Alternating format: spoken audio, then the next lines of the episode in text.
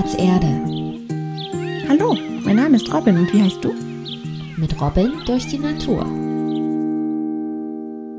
Robin zieht hastig ihre Schuhe an. Sie ist ziemlich aufgeregt, denn heute hat sie etwas Besonderes vor. Sie stürmt zur Tür hinaus um. Es muss doch sehr bitten. Robin kommt in den Flur zurück. Mit einem schuldbewussten Gesichtsausdruck setzt sie sich Plättchen vorsichtig in die Kuhle an ihrem Hals. Entschuldige, Blättchen. Ich bin so nervös, dass ich dich fast vergessen hätte. Ich verstehe das ja. Mir geht es genauso. Die beiden sind auf dem Weg zu ihrem Spielplatz. Dort wollen sie sich mit den Mitarbeitern der Wildtier-Auffangstation treffen. Robin und ihre Freunde hatten vor einigen Wochen eine verletzte Füchsin und ihre Welpen gefunden. Die wurden bis heute in der Wildtierstation gepflegt. Inzwischen ist die Fuchsmutter wieder gesund. Deshalb sollen sie jetzt in der Nähe ihres alten Waldgebiets ausgewildert werden. Sie sollen also ab jetzt wieder ohne menschliche Hilfe leben. Da wären wir also. Robin, was ist denn, wenn da nun vielleicht so eine andere Fuchsfamilie im alten Bau lebt? O oder wenn die Füchse jetzt nicht mehr alleine klarkommen?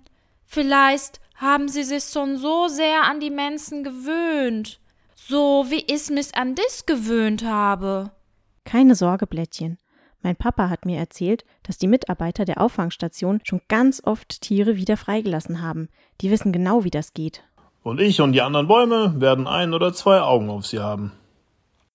Blättchen nickt erleichtert. Er und Robin begleiten die Füchse noch ein Stück in den Wald hinein. Beide müssen ein paar Tränchen verdrücken, als sie sich von ihren rotbraunen Freunden verabschieden. Aber gleichzeitig freuen sie sich auch, dass alles so gut verlaufen ist und die Familie wieder nach Hause zurückkehren kann. Robin und Blättchen verbringen den restlichen Tag bei Arbor auf dem Spielplatz. Wisst ihr was? Morgen kommen die Leute von der Akademie zu uns. Also, ich glaube, das Wort, das du meintest, ist Akademie. Eine Akademie ist so etwas wie eine Universität, also so etwas ähnliches wie eine Schule. Nein, nein. Meine Lehrerin hat eindeutig Akademie gesagt. Irgendwie hat das was mit unserem Schulgarten zu tun. Da wollen wir jetzt nämlich Gemüse anbauen. Das finde ich klasse. Du, du könntest mir ruhig auch mein eigenes Gemüse anbauen. Ich träume schon lange von einem eigenen Salatbeet. Möchtest du mitkommen? Vielleicht kannst du ja helfen, Löcher für die Samen zu buddeln. Nee, nee, lass mich lieber hier bei Arbor. Ich habe schon oft mitbekommen, dass wir Snacken bei Gärtnern nicht sehr beliebt sind. Wieso das denn? Nun ja, es gibt einige Snackenarten, die das Gemüse anknabbern oder wegessen. Meistens sind das eher die Nacktsnacken. Wir Weinbergsnacken essen eigentlich lieber das welke Zeugs oder Moose und Flesten. Euer frisses Gemüse lassen wir normalerweise in Ruhe. Aber ich fürchte, das wissen nicht so viele Menschen. Deshalb ist es mir lieber, ich gehe morgen eine Runde mit Arbor spazieren. Da muss Robin lachen. Sie sieht ein, dass Blättchen bei Arbor besser aufgehoben ist. Die drei verabschieden sich und Robin geht nach Hause. Am nächsten Tag in der Schule lernt Robin Franz kennen. Er ist Mitarbeiter der Gemüseakademie und erklärt den Kindern, was es mit der Akademie auf sich hat. Im Bildungsprogramm Gemüseakademie bauen Kinder auf einem Acker ihr eigenes Gemüse an. Direkt in der Schule. So erleben sie, woher unsere Lebensmittel kommen und entdecken, wie lecker frisches Gemüse schmeckt. In der Gemüseakademie wird nämlich nicht nur geackert und geerntet, sondern auch fleißig probiert. Robin muss schmunzeln. Das Probieren hätte Plättchen wohl nur zu gerne übernommen. Vielleicht hätte sie ihn doch nicht bei Arbor lassen sollen. Robins Lehrerin bittet Franz, den Kindern zu erklären, warum es so wichtig ist, dass sie wissen, wo ihre Lebensmittel herkommen. In Deutschland landen sehr viele Lebensmittel im Müll. Das verschwendet nicht nur leckeres Essen, sondern auch jede Menge Wasser und Energie. Auf dem Schulacker erleben die Kinder direkt in der Natur, wie viel Arbeit im Gemüseanbau steckt und wie wertvoll unsere Lebensmittel sind. Daher werfen sie weniger weg. Davon profitieren auch das Klima und die Natur. Er zeigt den Kindern, wie sie ein Gemüsebeet vorbereiten können. Gemeinsam überlegen sie, welche Gemüsearten die Kinder aus Robins Klasse gerne essen und erstellen einen Anbauplan. Robin überlegt. Eigentlich klingt so ein eigener Acker ganz gut. Aber auch nach jeder Menge Arbeit. Was braucht man denn, damit die Gartenarbeit richtig Spaß macht? Eine ordentliche Portion Neugier und Lust auf Bewegung an der frischen Luft. Dann wird es auf dem Acker garantiert nie langweilig. Und das Pflegen der Gemüsebeete wird zur spannenden Erkundungstour.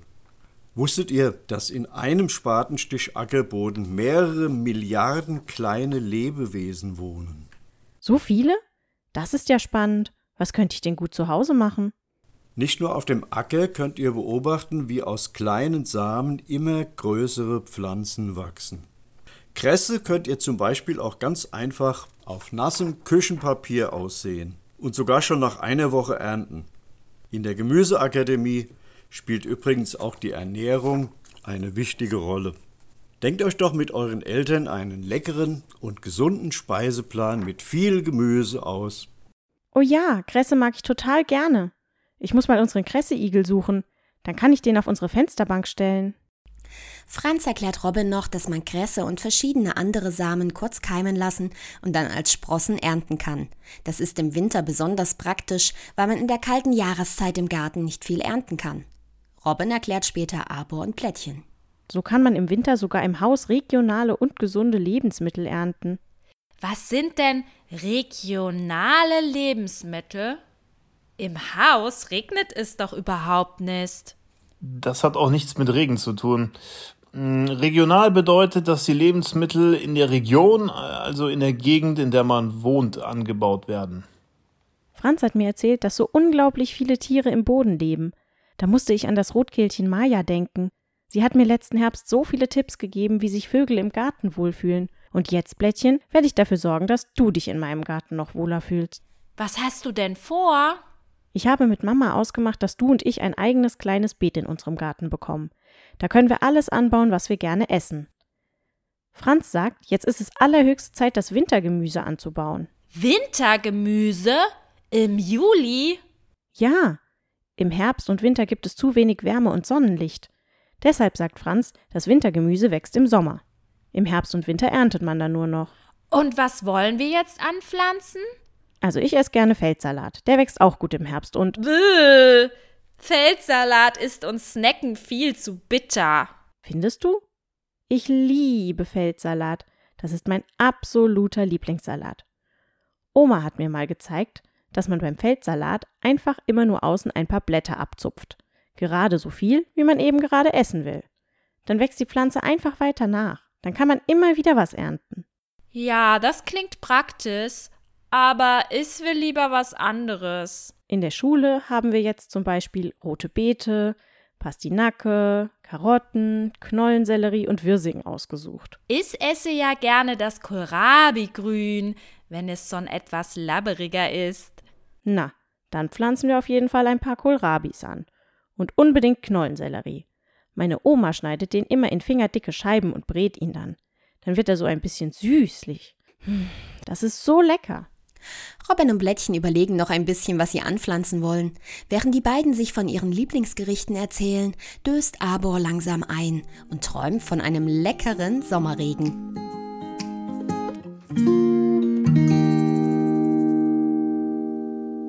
Du möchtest noch mehr über Robin und ihre Freunde erfahren?